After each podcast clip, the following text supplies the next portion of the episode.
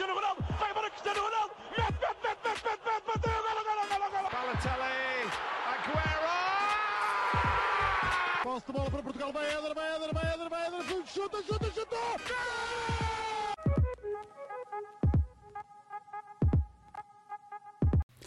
Olá, sejam muito bem-vindos a mais um episódio do podcast O Espaneca. O meu nome é João Blanco e estou na companhia dos habituais João Gil e Miguel Rocha.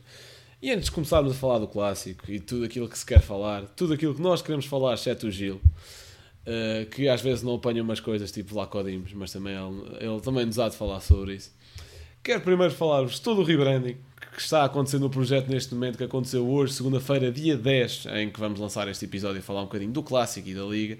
Portanto, o projeto, o Spanenka, portanto, digamos, o guarda-chuva todas as outras iniciativas, passará, e já passou, a ser 78. Eh, A equipa vai ser a mesma, aliás, até cresceu um bocadinho eh, com isto tudo. Explico melhor eh, todo o processo de transformação e o que é que isso implica num texto que saiu hoje na nossa newsletter, na letra e vírgula, porque agora também mudámos o nome da, newsletter, porque vão haver mais, lá está, e também é importante haver essa distinção. Aqui, quanto ao nosso pequenino estaminé chamado Podcast do Spanenka, uma coisa que fez 3 anos no, no último sábado, portanto também estamos aqui em jeito de festa. Para o Gil é mais um dia normal, que ele só veio aqui ao estaminé em agosto e umas vezes esporádicas, eh, um pouco antes disso. Mas eh, aqui quanto ao Spanenka, o que é que muda? Aqui o designzinho, quem está a ver com a imagem sabe que está aqui uma moldura toda pipi e coisas, que, que o Rocha não tem imagem como sempre, porque está no estrangeiro, está em Itália. Hum, pá, lá está. Então, eu, eu acho que a principal coisa deste rebranding, para além do conteúdo, é muito a parte estética. Isso, eh, lá está, deve-se a grande trabalho de uma equipa do, consiste no José Reis, no Mateus Lourenço, no Ixan Lachman, eh, que estão a ter um grande trabalho nessa parte estética e acho que era um upgrade necessário. E portanto, pá, vamos a isso. Vai sair conteúdo novo, vão sair iniciativas novas. O projeto está a crescer tanto em números de eh, público como em números de malta a criar conteúdo. E acho que vai ser um boom muito bom para todos nós e da forma como discutimos futebol. Por falar em discutir futebol, vamos falar do que interessa, vamos falar de Tugão. Começaremos pelo clássico da última sexta-feira, no qual o Benfica apanhou do Porto em casa. E Gil, Samas o Benfica apita. É caso para dizer, se o Porto sem laterais vai à luz, não apita, mas faz o quê? Uh, faz o que o Porto faz sempre quando joga contra o Benfica, mas já lá vamos, deixa-me só, tu, tu mandaste aqui várias farpas ao longo desta introduçãozinha um pouco mais estendida do que o normal. Uh, olá a todos, em primeiro lugar, uh, começar por dar os parabéns ao, ao Spanenka, uh, que agora se vão passar a chamar 78, como tu muito bem fizeste referência. Uh, e já lá vou ao Vlacodimos, também não gostei de. Pá, nem, nem, nem a malta dentro do projeto percebe o rebranding. Os Panenka vão continuar a existir, Gil. Só que aqui Sim, isto aqui como estaminé. os Panenka. Exatamente, só que agora vai. O, o que engloba tudo, que tu até chamaste guarda-chuva, eh, poderias ter chamado cesta da Páscoa, por exemplo, acho que seria mais eh, adequado ao timing. Eh, mas sim, é, to- o que vai englobar vai-se passar a chamar 78, mas aqui o nosso podcast eh, connosco vai, vai continuar a ser Hispânica, pronto.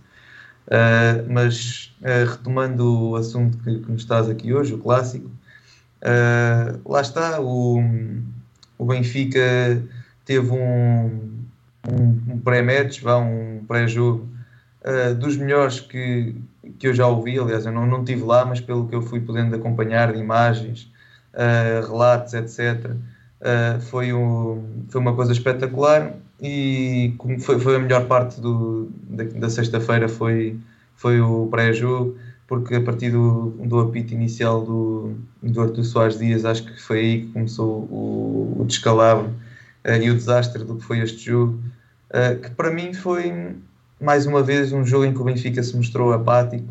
Eh, parecia, eu não consigo explicar, mas os jogos contra o Porto parece que o Benfica fica mole, fica desinteressado uh, do jogo, uh, apático, como eu já referi, uh, sem intensidade. Eu não, não consigo explicar o porquê, porque já vi 40 e tal jogos, aliás, todos os jogos que o Benfica fez esta temporada, e não, não consigo perceber porque é que este é o único jogo em que isto acontece. Sinceramente, já no, no primeiro jogo com o Porto, na primeira volta, também notei isso, só que lá está o Porto ficou reduzido a 10 unidades ainda cedo, portanto depois não, não se notou tanto. Uh, mas, mas, eu não consigo perceber qual é o qual é o, o quezinho que o Benfica tem com o Porto, mas isto parece-me acontecer sempre. Já, já mudámos de treinador, já mudámos de jogadores, já mudámos de presidente. Uh, não, não, não consigo perceber o, o, que é que é preciso mais mudar. Se calhar é mesmo a mentalidade dentro do clube uh, para, para se começar a encarar estes jogos como o, o jogo, porque na realidade, vamos ser sinceros, para o Porto, este é o jogo, este é aquele jogo do campeonato que eles não querem nem por nada a perder, que eles vão lutar com todas as suas forças até ao fim. E eu sinto que no Benfica o, os jogadores, não os adeptos, porque os adeptos têm essa mesma sensação. Uh, eu falo por mim e por muita, muita gente que conheço, obviamente. Uh, e, mas, mas os jogadores e a estrutura parece que é mais um jogo, é como se fossem jogar contra um, um Aroca uh, ou um Rio Ave. Parece que é, é mais um jogo uh, para o Benfica e, não devia ser mais um jogo. Este aqui é o, o, jogo contra o nosso maior rival neste momento. Pronto, muitos podem falar do Sporting, mas neste momento eu acho que o nosso maior rival é o Porto nos últimos anos. Uh, e acho com razão, depois tu também poderás dizer alguma coisa sobre isso, mas, mas acho que tem razão.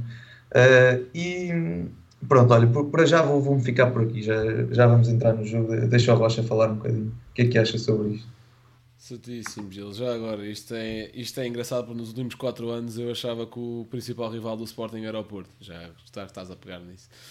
Uh, mas entretanto, antes de passar ao Roger, queria só fazer uma pergunta, também em estilo de picardia, que é, com este desaire de Roger Schmidt, e já que estamos numa altura de Páscoa, queres que ressuscite Jesus? Para mim, desculpa, era para mim? Sim, sim, sim, era para ti. Ok, ok, ok. Uh, se quer que ressuscite Jesus. Uh, não, sei pá, se és, foi... não sei se és religioso. Sou, sou, sou. Foi, foi, foi boa essa. Pá, agora Jesus também não sei onde é que anda, se ainda está no Fenerbahçe ou não. Uh, mas, é pá, deixa, deixa lá estar o Jesus onde está. Uh, não é um jogo que vai definir uma época, espero eu. Uh, e estou confiante, o Roger Schmidt até agora não nos tem dado quaisquer razões de preocupação, aliás, tem-nos dado muitas alegrias. Uh, e como é óbvio, não é por um jogo que um treinador vai, vai do céu ao inferno, uh, pelo menos é o que eu espero. Não é por morrer uma andorinha que teu amigo é, não é? Muito bem. Ora bem, Rocha, sendo que mesmo com esta vitória o título continua a ser, pá, acho que uma miragem, porque estão a 7 pontos ainda, gostaria de perguntar como é que, como é que foi vencer os futuros vencedores da Champions, pá. Isso queriam eles, isso queriam eles. Um, epá, vencer o Benfica, primeiro, antes de mais, é, eu quero dizer que este não é um resultado surpreendente. Um, queria recordar aqui uns episódios atrás o que nós estivemos a falar sobre a eliminatória da Champions e quando eu vos perguntei um, por causa da, da, eliminatória do Nápoles contra o Milan se vocês achavam que o, que o Benfica mesmo estando melhor que o Porto ganharia o Porto eu na altura disse que não e era precisamente por estas razões. Um, o Benfica estando no melhor momento que o Porto uh, não é nem de perto nem de longe óbvio que vai ganhar ao Porto. Um, pelo contrário, eu acho que o Porto, uh, seja Benfica ou Sporting, um, entra para todos os jogos como favorito, precisamente pelo que, pelo que o Gil estava mesmo a dizer. Pode mudar treinador, pode mudar jogadores, mas a mentalidade não muda. Isso é uma coisa intrínseca no clube. Um, e eu posso-vos garantir, da minha experiência de vida, que ainda não é muita, mas dos jogos que já vi um, e do que percebo do Porto, é, o Porto tem 1% de chance de sair humilhado de qualquer jogo na luz. É, não há outra forma de dizer. É impossível o Porto ser humilhado na luz. É impossível. Um, e isso viu-se viu neste jogo. Um, o Porto acaba por ser muito superior um, nas questões mais importantes do, do jogo em si. Uh, nestes jogos em especial o Porto parte muito para cima, faz uma pressão bastante alta um, e, e, é precisamente aí que ganha o jogo. O Porto entra, entra com tudo, entra a matar, um, não deixa o Benfica respirar, algo que o Benfica está bastante habituado a esta época. Um, e portanto, voltando à tua pergunta, como é que é ganhar este Benfica, que eu te digo é que é normal. Uh, e isso ser normal não, não, não faz com que o Porto passe a ser favorito ao título ou que o título seja mais possível. Não, nada disso. É uma questão deste jogo em específico. O Porto ganhar a este Benfica é uma coisa normal. Agora, quanto ao campeonato. Isso obviamente que continua muito difícil, não é um jogo que vai mudar as contas do campeonato, nem a consistência do Benfica uh, em, nestas 27 jornadas, ou o que é que já foi. Um, portanto, nada disso obviamente muda. Agora, o Porto ganhar o Benfica, para mim é normal uh, e é bastante expectável. Muito bem, confiante, confiante, acho eu. Bem, Gil, se quiseres começar a atribuir culpas da derrota, se é a mentalidade, se é o Vlaco Dimos, quem jogou bem, quem jogou mal, se foi o Schmidt que inverteu a tática toda, se é o Enzo por ter batido no peito, é o quê? Pronto, uh, hoje não vou crucificar nenhum jogador, uh, porque aliás acho que o que teve mal no Benfica foi coletivo, não foi individual, mas já, já, já lá vou Gostava antes de dizer, fazer uma análise em si ao que foi o jogo, porque acho que saltámos um bocadinho essa parte. Uh, e se calhar ir um bocadinho a nível mais, mais de tática, o que aconteceu. O Rocha falou da pressão alta do Porto. Pá, eu acho que isso aí foi um, uma das razões para, para o Benfica perder este jogo. Acho que foi a inteligência do, do Sérgio Conceição na, na, forma como faz a pressão e que eu já tinha visto no, na, na primeira, no primeiro jogo da primeira volta uh, uma, uma forma muito parecida de pressionar, mas naquele, naquela ocasião o Benfica viu-se reduzida, viu-se reduzido, não, viu-se com mais um jogador em campo uh, para ti da meia hora, portanto foi mais fácil se calhar contornar essa, essa pressão alta. Uh, mas parece-me que o Conceição uh, subiu o Otávio para fazer uma marcação completamente em cima do Chiquinho, que é para onde costuma sair o Benfica a jogar. E, e depois disso o Benfica não, não, tinha, não, não teve mais ideias o Roger Schmidt não, não teve mais ideias para fazer a saída de bola. Eu acho que isso prejudicou muito o Benfica, porque depois era obrigado a passar, a passar para o Vlaco Dimos e depois saía chutão para a frente. E já sabemos como é que é o pontapé de, eh, de baliza ou o chutão para a frente do Vlaco Dimos. É algo completamente sem nexo, só para aliviar a bola. E depois os centrais do Porto são fortes no jogo aéreo. Estava lá o Gonçalo Ramos sozinho contra dois e, e pronto, o Porto ganhava uh, o primeiro ressalto e, a, e, as segundas bolas todas, porque lá está o meio campo do Porto estava muito agressivo, com o Uribe, o, o Gruites uh, e, o, e o Otávio estavam muito mais agressivos do que o meio campo a dois do Benfica, com o Chiquinho e com o Florentino, que ainda por cima tinha amarelo. Uh, e portanto não podia ir muito ao, ao contacto e não, não poderia exagerar no, nos desarmes, porque poderia haver um segundo amarelo e, e aí seria pior, seria expulso. Uh, portanto, acho que começou logo por aí. O Schmidt preparou mal a saída de bola. O Porto já tinha feito isto no Dragão e por isso eu não consigo compreender como é que o Schmidt não se preparou melhor. Uh, como é que ele ao intervalo não, não altera qualquer, qualquer coisa? Não diz, por exemplo, ao João Mário para baixar, para vir receber mais bola, para, para tentar uh, confundir as marcações dos laterais do Porto. Se o João Mário descendo, se calhar o, o Vendel, neste caso, que estava na marcação, não subiria tanto, já ganharia o Benfica mais um homem para, para fazer a saída de bola, poderia ser diferente. Eu não consigo compreender como é que o Schmidt não terá transmitido estas ideias para, para dentro do campo, porque eu vi o Benfica exatamente a tentar sair da mesma forma e a falhar da mesma forma. Uh, quanto ao, ao jogo do Porto, eh, isto é o que mais me surpreende: é que o jogo do Porto não é um jogo difícil de compreender, não é um jogo, uh, parece-me, uh, difícil de parar, porque toda a gente conhece o, o jogo do Porto este, este ano é uh, Diogo Costa, bola para, bola para a frente. Os pontas de lança são muito fortes também no, no jogo aéreo, conseguem tocar para trás, os médios ganham as segundas bolas e está criado um, um desequilíbrio. Neste caso, Chamar ainda... aquilo do Diogo Costa um pontapé para a frente. Foi. Não, é pontapé para a frente. O Diogo, o Diogo Costa, se não foi o, o melhor homem em campo a circular a bola, não sei quem é que foi. Não, desculpa, eu expressei mal. Eu não queria dizer um pontapé para a frente no sentido de Alcalhas. Claro que vi, vi lá muitos bons passos do Diogo Costa, isso é uma das características melhores dele. Para, uh, para mim, a jogada que foi mais vezes característica do clássico era o Diogo Costa a meter bolinhas de chocolate ou amêndoas de Páscoa, ou quiserem, para o Manafá, o Manafá receber mal e seu lançamento para o Benfica. Pronto, mas o, o jogo do Porto era este, basicamente, era tentar apanhar as costas dos, dos defesas do Benfica que estavam muito subidos e se não conseguissem ganhar as costas, amorteciam e os médios, o meio campo ganhava completamente a segunda bola e o Benfica não tinha hipóteses, sofria transições em cima de transições e, e até o gol que é anulado por 6 cm é uma, é uma transição desse género. Uh, pronto, e, e, foi, foi basicamente isto que eu, que eu vi a nível tático do jogo. Quanto a culpas, também me pediste para, para falar um bocadinho sobre isso. Uh, e Eu só pedi para falar sobre isso, tu quiseres falar de tática. Não, vim trazer um bocadinho porque há bocado não, acho que não abordei o suficiente disso. Uh, epá, para enriquecer aqui um bocadinho a conversa também. Claro. Mas hum, lá está, não vou culpar assim, não, não vou dizer uh, mui- muita gente, vou só dizer que abaixo, abaixo do mal, uh, acho que o Gilberto teve, apesar de pá, o Gilberto ser se calhar aquele jogador adorado pelos adeptos, mas teve ainda abaixo do que os outros jogadores tiveram. Uh, por exemplo, lembro-me do, daquele segundo gol do Porto que foi anulado, em que o Gilberto está completamente mal colocado, os apoios completamente trocados e que permitem uh, ao Galeno receber entre linhas e nem sequer ter oposição do, do lateral. Portanto, esse aí foi um erro gritante do Gilberto a nível de posicionamento. Uh, vi também o, aquele, aquela situação em que o Gruitch derruba o Rafa e depois vai ver amarelo e o Gilberto vai para cima do Gruitch uh, fazer não sei o quê.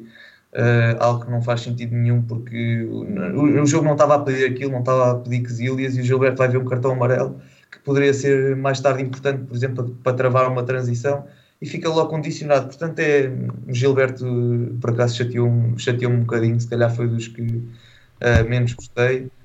O Vlaco Dimos, tá, já que tu tanto falas dele, a única coisa que eu posso criticar o Vlaco Dimos neste jogo é o gestão para a frente, sem nexo.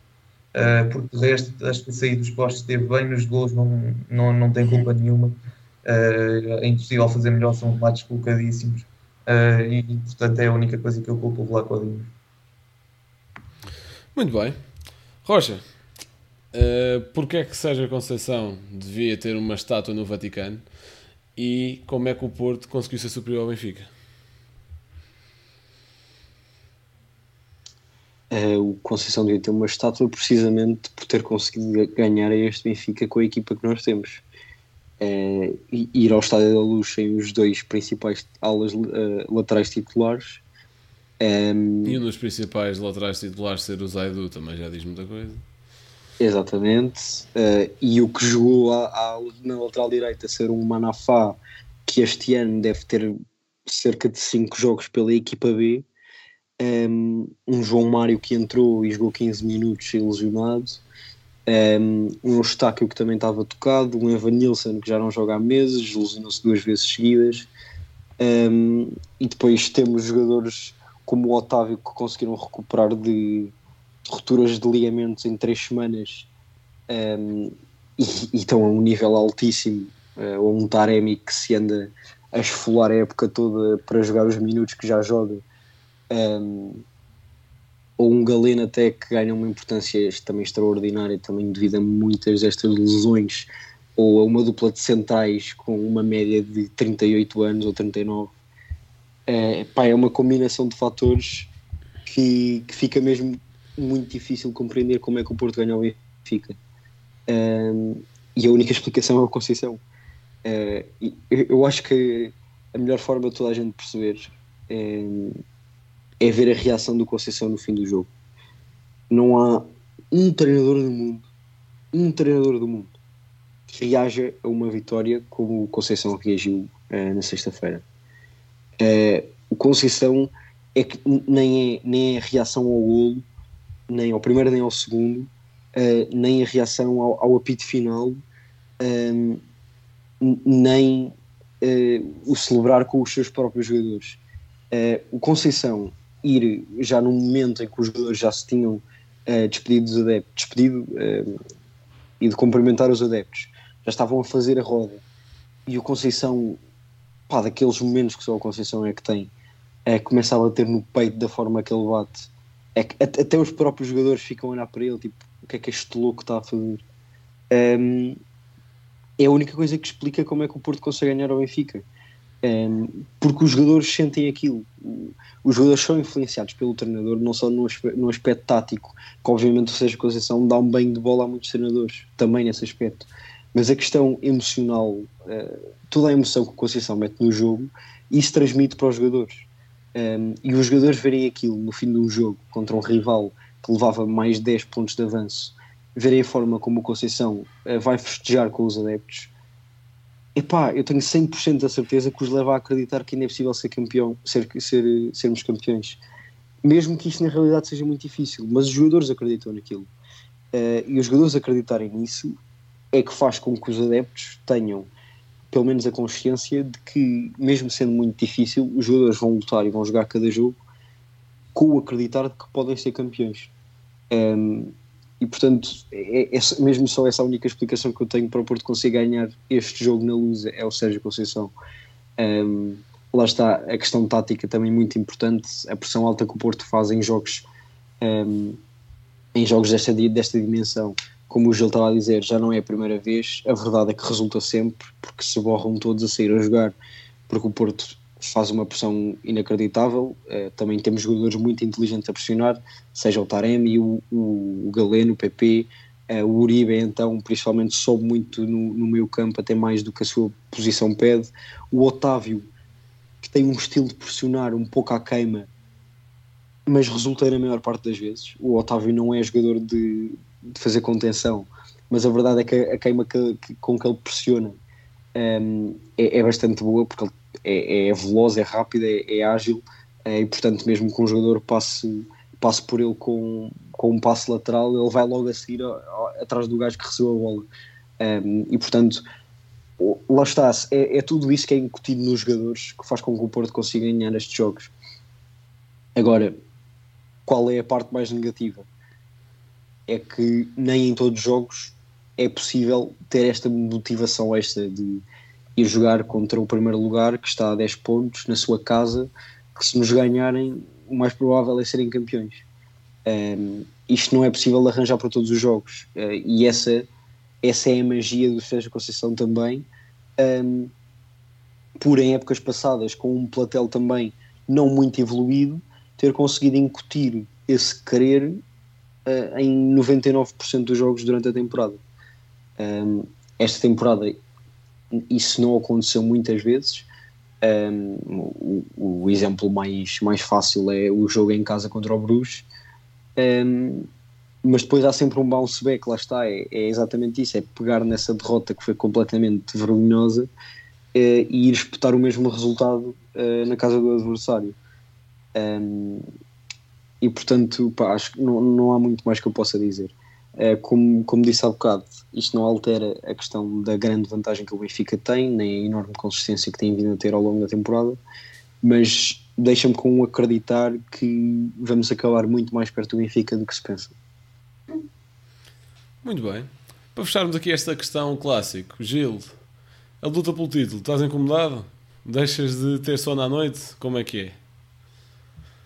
Uh, olha, deixei de ter sono à noite no, no dia em que uh, aconteceu o clássico, no dia não, na noite, obviamente, uh, após o clássico, nessa noite sim, fiquei com aquela azia normal, acho que, que não magoa ninguém eu dizer isto, pá, mas confio, a partir daí confio plenamente na, nesta equipa que já jogou 40 e tal jogos, quase 50, e não mandou enganar nestes 50 jogos que jogou, e este é que foi a verdade. Portanto, eu, eu acredito que o Benfica vai já, vai já responder uh, positivamente contra o Inter. Uh, espero com uma vitória e depois uh, no retomado do campeonato não espero nada mais do que uma vitória, nem menos do que uma vitória. contra os Chaves, num jogo que também vai ser difícil, mas como, como são todos os jogos agora até ao fim do, do campeonato, portanto, acho, acho que o Benfica vai ser campeão, mantenho a minha convicção, apesar de menos pontos uh, na, na, liderança agora, acho que sete ainda são suficientes. Uh, e lá está, se o Benfica perde dois jogos este ano no campeonato, dá-me confiança para acreditar que, que, seremos, que seremos campeões. Não cheguei a, a dizer, a mencionar este, este tempo todo, mas obviamente dou os parabéns ao Porto e acho que foi o, o justo vencedor, apesar de algumas atitudes de, de, alguns jogadores do Porto ali durante o jogo, mas isso já, já seria outros tantos. Muito bem, Gil a reclamar do Otávio sem dizer o nome do Otávio. Seguinte. Uh... Por acaso não, mas já que trouxeste isso do, do nome, só estava-me a lembrar daquele lance no final do Galeno uh, em que manda, manda a bola contra o António Silva para ganhar canto e depois fica ali é pica, a, a, a é língua pica. Raça Dragão, Pronto. Gil, Raça Dragão. Vais-me vais dizer, vais dizer que o António Oliveira não ficou todo irritado. António António Oliveira, treinador, o... treinador do Curitiba, é isso? O que vais-me dizer que o António Silva não ficou todo irritado? Ah, pois, eu sei que ficou, mas é Então pá, era um bocado, pronto. era um bocado Então escusado. Então Era- voltou. Eu não gostava de ver um jogador do Benfica a fazer isso. Sim, sim. Ah. Gostavas, se a tua equipa ganhasse, gostávamos. Gostávamos todos, no fundo. Pá, acredito, mas não. Pronto, não, Bem, não me seguinte, seguinte, vamos fechar aqui o capítulo clássico e vamos falar daquilo que interessa, que é a luta pelo terceiro lugar, pá, que, é, que é isso que nos deixa colados à televisão, porque o Braga decidiu espetar Pá, 4 isso é que é o campeonato, é a luta pelo terceiro lugar. Porque, é pá, sim, porque uns, quando estão em épocas em que não ganham nada e cujo troféu era aos quartos da Champions discutir o jogo com o Liverpool, o outro troféu que ganharam foi ir ganhar Alvalade, pronto, segundo alguns iluminados. A mim, isso, né, eu gosto de ganhar aos rivais por respeito, por história, por, é pá, por todas as razões que envolvem uma rivalidade, mas principalmente para contribuir para objetivos. Eu vou ter o maior gosto em ganhar ao Benfica quando eles vierem a Alvalade, já campeões, se tudo correr bem, já bêbados e de cabelo pintado, para amelharmos pontos para ver se ainda apanhamos o Braga e é exatamente isso que eu vos vou perguntar. Se bem que preferia ganhar a Liga Europa e já vamos ter o jogo com os Juventus. Rocha, vou começar por ti. O Sporting hoje teve um jogo de hockey em que ganhou 4-3 ao Casa Pia e pude ir ver esse jogo ao estádio. Foi giro, porque o Sporting ganhou. Um, e o Braga decidiu disputar 4 ao Estoril. Entretanto, o Porto ganhou ao Benfica, portanto, o Sporting está a 5 do Braga e a 7 do Porto. Gostava de perguntar se a luta do segundo e do terceiro lugares está aberta ou se achas que vai tudo acabar assim. Pá, eu sinceramente acho que a do segundo não está. Eh, acho que se o Porto escorregar do segundo eh, é demasiado mau e acredito sinceramente que isso não vai acontecer. Em, quanto ao terceiro lugar, isso, isso acho que está obviamente aberto. Embora a diferença do terceiro para o segundo lugar seja inferior à diferença do quarto para o terceiro, em, acho, acho que é muito mais provável o Braga escorregar e o Sporting conseguir alguma consistência ao longo da época ah, que, que ainda falta. Isto, obviamente, é educando nesse aspecto da Liga Europa, ah, que também pode ser importante, mas eu duvido muito que o, que o vir todas as suas fichas para a Liga Europa. Um, e, portanto, não o fazendo, uh, tem de apostar também no campeonato e conseguir uma, um apuramento para a Liga dos Campeões através do terceiro lugar.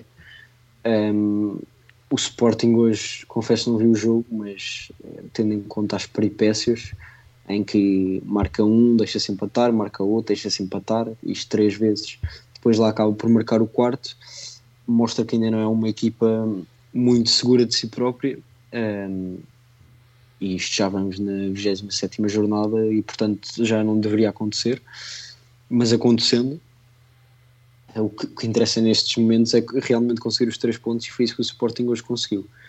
Um, e, e vai ser muito isso. Eu acho que esta época principalmente vai ser muito mais jogo a jogo do que foi a época do campeonato do Sporting.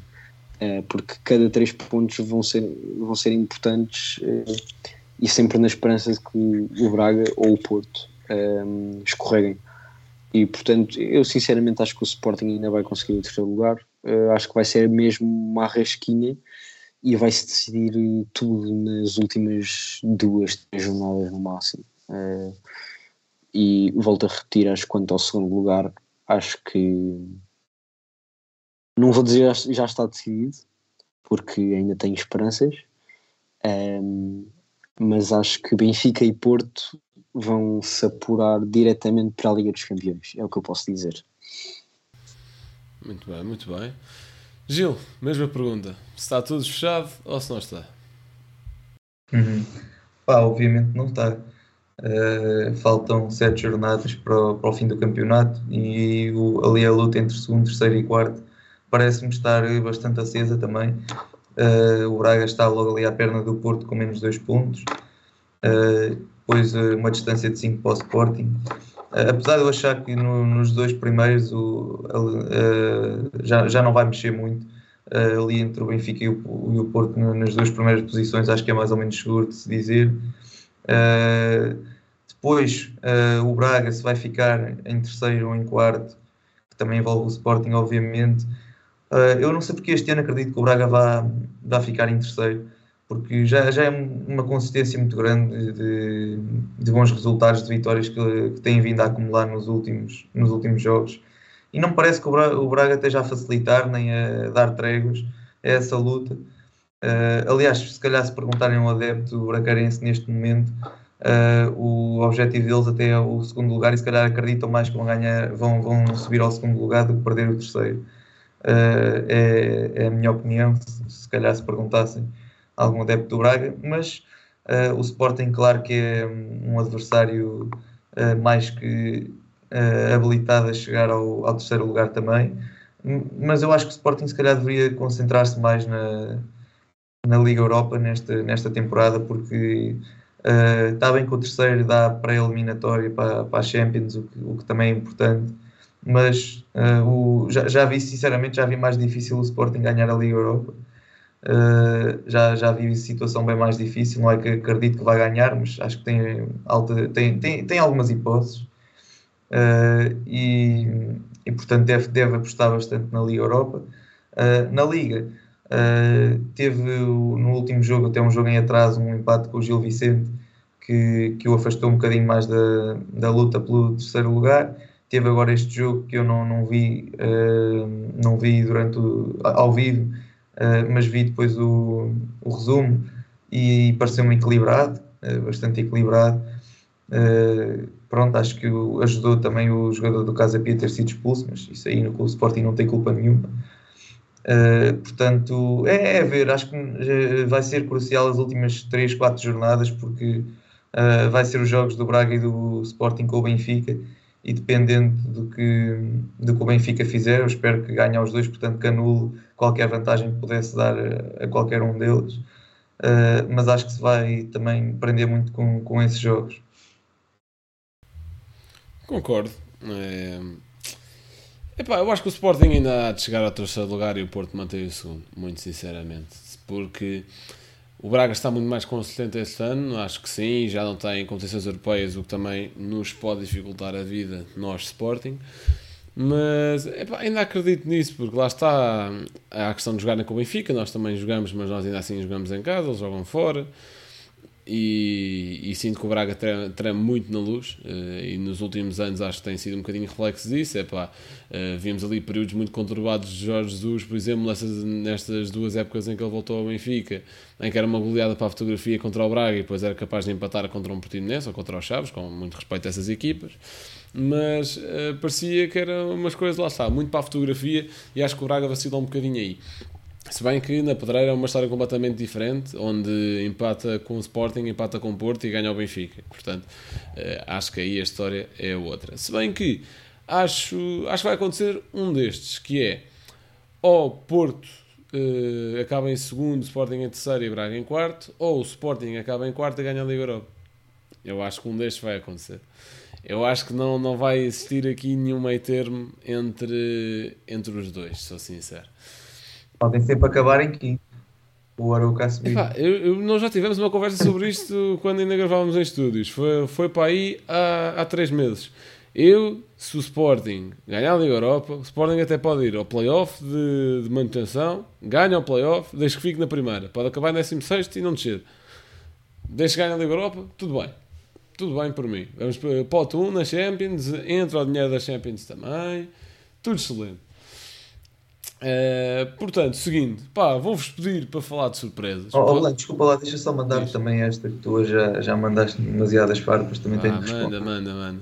Não achas que era importante, eu sei que és tu um moderador, mas não achas que era importante o Sporting ir à, à Conference para pela primeira vez uma equipa portuguesa fazer uma boa figura lá?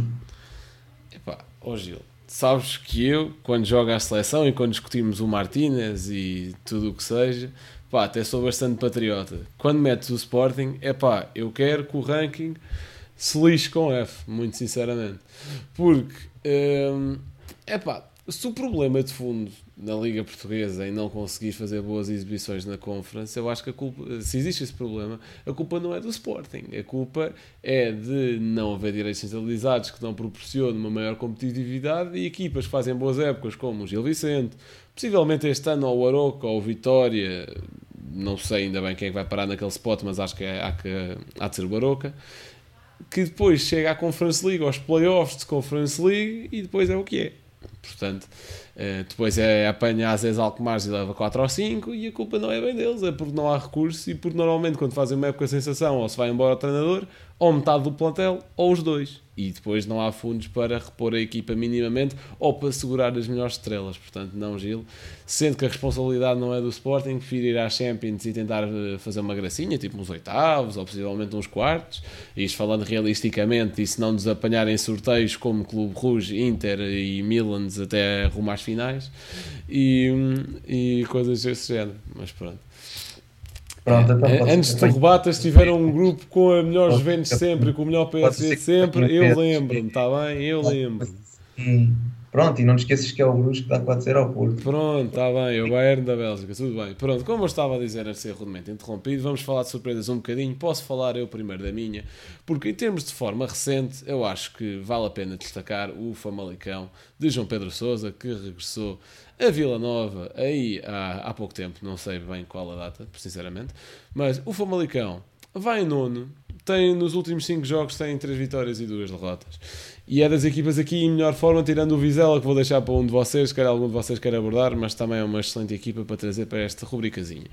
O Famalicão, é pá, porquê? Porque, para além de ser esse regresso bonito, de um regresso a casa de João Pedro Sousa, que é um treinador muito acarinhado pelos adeptos do clube, para além de dar aqui o shout-out ao, ao Jota e de tudo o que eu acompanhado do Famalicão ser o feed do Twitter dele, para além disto tudo, também gostaria de destacar muito Ivan Reimer, que tem sido um excelente jogador, tem estado muito mais constante e um bocadinho mais livre de lesões do que teve, por exemplo, o ano passado, se bem que era mais o problema da regularidade e este ano está a conseguir combater isso muito bem. E dizer que está mais do que convidado para integrar o plantel do Sporting para o próximo ano. Gil, uma equipa surpresa que não seja o Sport Lisboa Benfica. Não percebi essa. Sport Lisboa e Benfica e no primeiro lugar não devia ser surpresa em, em situação nenhuma. Mas eh, pronto. Eh, vou, vou falar aqui do Aroca que se encontra neste momento em, em quinto lugar e que tem três vitórias. Aliás, não tem nenhum- nenhuma derrota nos últimos cinco jogos. Eh, nomeadamente, acho que são três vitórias e dois empates. Está a passar um momento de forma notável. Lá está, está no quinto lugar, não é por acaso. Uh, e, e então acho que, merece aqui este destaque com jogadores que, que eu até aprecio, uh, o, o central, o Opoco, o ponta de lança deles também é bom, o, Rafa, o Morrica, acho que é o Rafa Morrica, o, uh, qualquer coisa assim, e o, o Anthony também um extremo, veloz, não, não é o Anthony do United, obviamente, mas é muito parecido, no sentido de, de tipo de jogo que procura. Gosto, gosto bastante também do, do Anthony, portanto é, é o Arouca, acho que é uma excelente equipa do nosso campeonato deste ano. Muito bem. Rocha?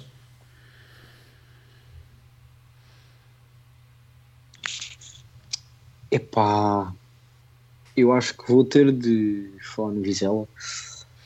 Um, embora também dar aqui só uma menção, uh, porque tendo em conta o início do campeonato, eu sinceramente nunca achei o Vitória estivesse na luta pela Europa, mas isso não deveria ser uma surpresa, tendo em conta o clube que é. Um, mas quanto ao Vizela, epá, eu acho que o, o principal aqui para mim a, destacar foi é uma situação que nós já falámos uh, por causa da troca de treinador. Uh, acho que a entrada do Tulipa foi bastante conturbada, tendo em conta uh, a história do treinador que estava a substituir, que A, a instituição basicamente- Álvaro Pacheco, não é?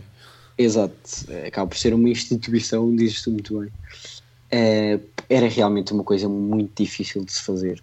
Um, e eu acho que ele teve a firmeza necessária um, para que o Vizela ultrapassasse esse momento da melhor forma. Acho que conseguir estar neste momento, embora é verdade seja um, um sétimo lugar, não é algo assim extraordinário.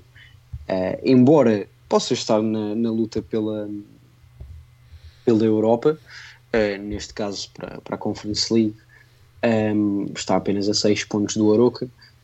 Tem ali entre, entre, entre o Aroca e eles o, o Vitória. Um, mas eu acho que é, é, é de louvar por- principalmente por esse aspecto. Acho que tanto o treinador como, como a equipa um, mostraram aos adeptos que, apesar de muitos, se calhar, não, não- continuarem a não concordar, a mudança foi para melhor, ou pelo menos não para tão pior como muitos adeptos achavam que ia ser. Um, e eu acho que isso é sempre importante, principalmente em clubes assim, uh, que não os três grandes, que acaba por ser muito mais difícil uh, de controlar uh, esta revolta um, da massa adepta, porque acho que os jogadores sentem muito mais. Foi, foram os próprios adeptos do Vizela que invadiram o campo de treinos, ou o que é que foi, ou num, num treino aberto, um, para reclamar com, com precisamente essa troca de treinador. Um, e portanto, embora já tenhamos verificado que isso em clubes grandes também acontece de uma forma diferente, um, seria muito, muito difícil de acontecer uh, numa, numa situação destas e com a facilidade que, que, que aconteceu. Os, os adeptos entravam, entraram lá como entravam numa, numa mercearia qualquer. Um, e portanto, deixar aqui esse, esse parabéns no fundo. Pronto, o Rocha a querer relembrar a toda a gente: Alcochete aconteceu. Pronto, ok. Um, bem, entretanto, só, só mencionar aqui um bocadinho do, do que falaste sobre o Vizela, porque acho que é muito importante um, dar aqui uma chega sobre uma coisa que o próprio Tulipa disse aí há pouco tempo, que foi uma das chaves para ele conseguir ter agora uma segunda metade de campeonato, ou vá, um pós-período mundial tão bom, ele disse mesmo que foi não abandonar e não romper radicalmente com ideias do Álvaro Pacheco. Ele próprio diz que, é pá, alterou-se muito pouco. Portanto, epá, é ter os treinadores terem quase com uma humildade em perceber o que estava aqui antes de mim fez um bom trabalho. A equipa estava bem rotinada, vamos melhorar aquilo que dá para melhorar, obviamente, mas não vamos fazer aqui nenhuma revolução se o que estava antes está bom. E até essa transição para os próprios atletas é muito boa e tirar o chapéu à tulipa, porque acho que é uma abordagem bastante saudável. Mas pronto, passando agora para as rúbricas, e o meu facto uh, vai ser o Abel, porque decidiu surpreender tudo e todos ao limpar mais um título pelo Palmeiras, que foi bicampeão paulista e desde 1994 que não vencia dois campeonatos paulistas seguidos. E o Abel assim conquistou o seu oitavo título ao serviço do Palmeiras em pai 3 anos, não estou em erro, o que é muita fruta. Portanto, duas Libertadores, uma Recopa Sul-Americana, um Campeonato Brasileiro, uma Copa do Brasil, uma Supercopa e dois Campeonatos Paulistas.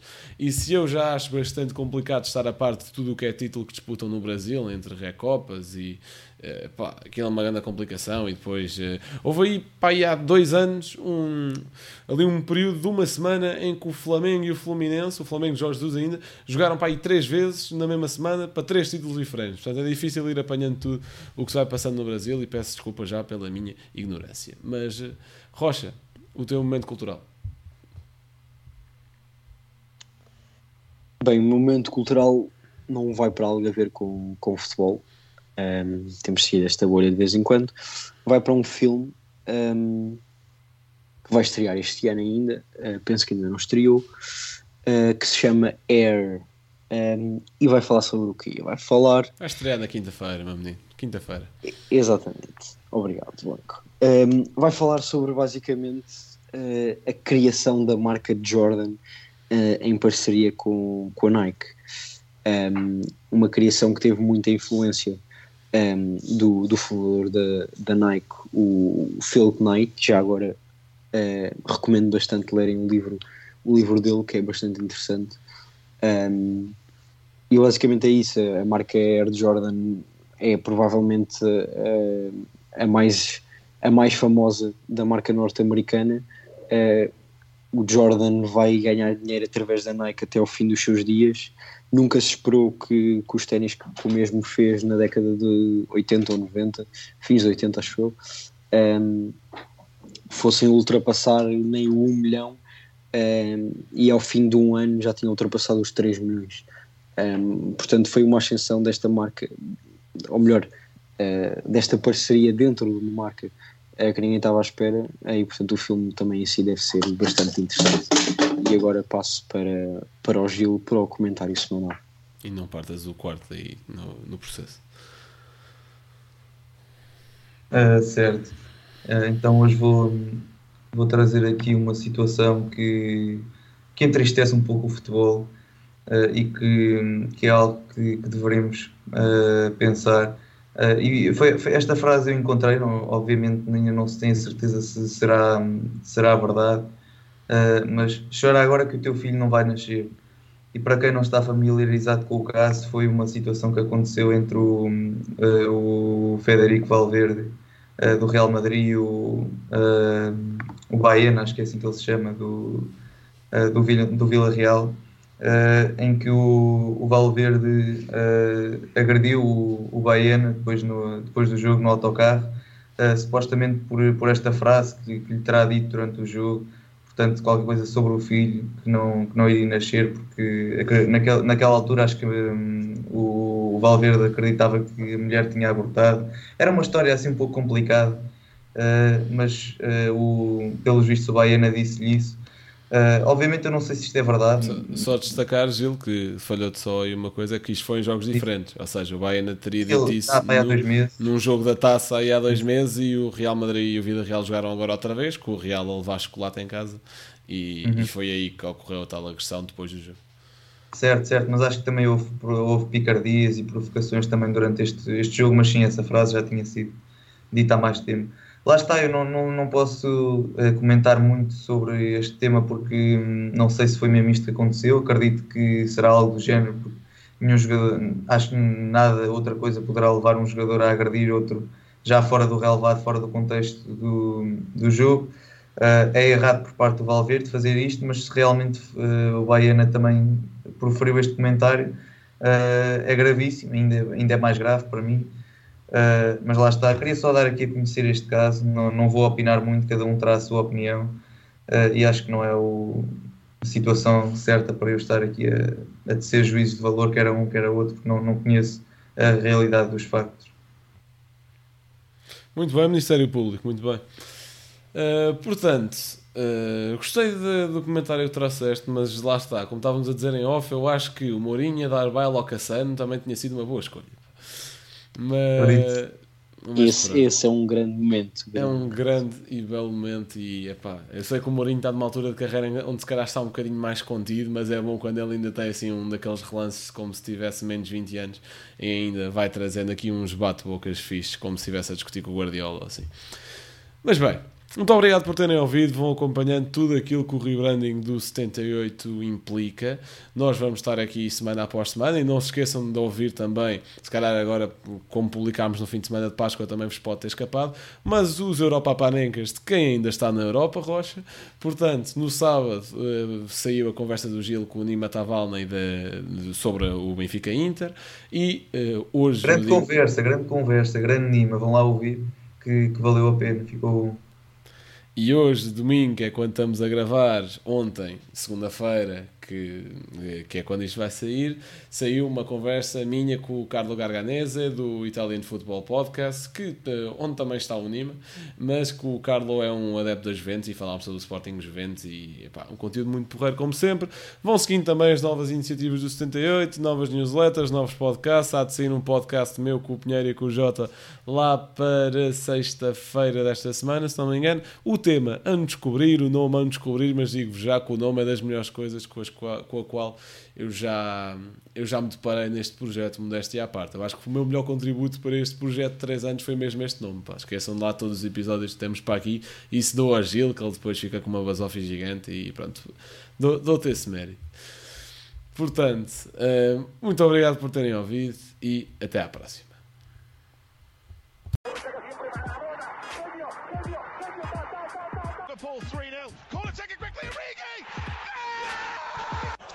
Cristiano Ronaldo. Vai embora Cristiano Ronaldo. Mete, mete, mete, mete, mete, mete. Bateu, golo, golo, golo. Balotelli. Aguero! Posse de bola para Portugal, vai Éder, vai Éder, vai Éder, vai Éder, chuta, chuta, chuta!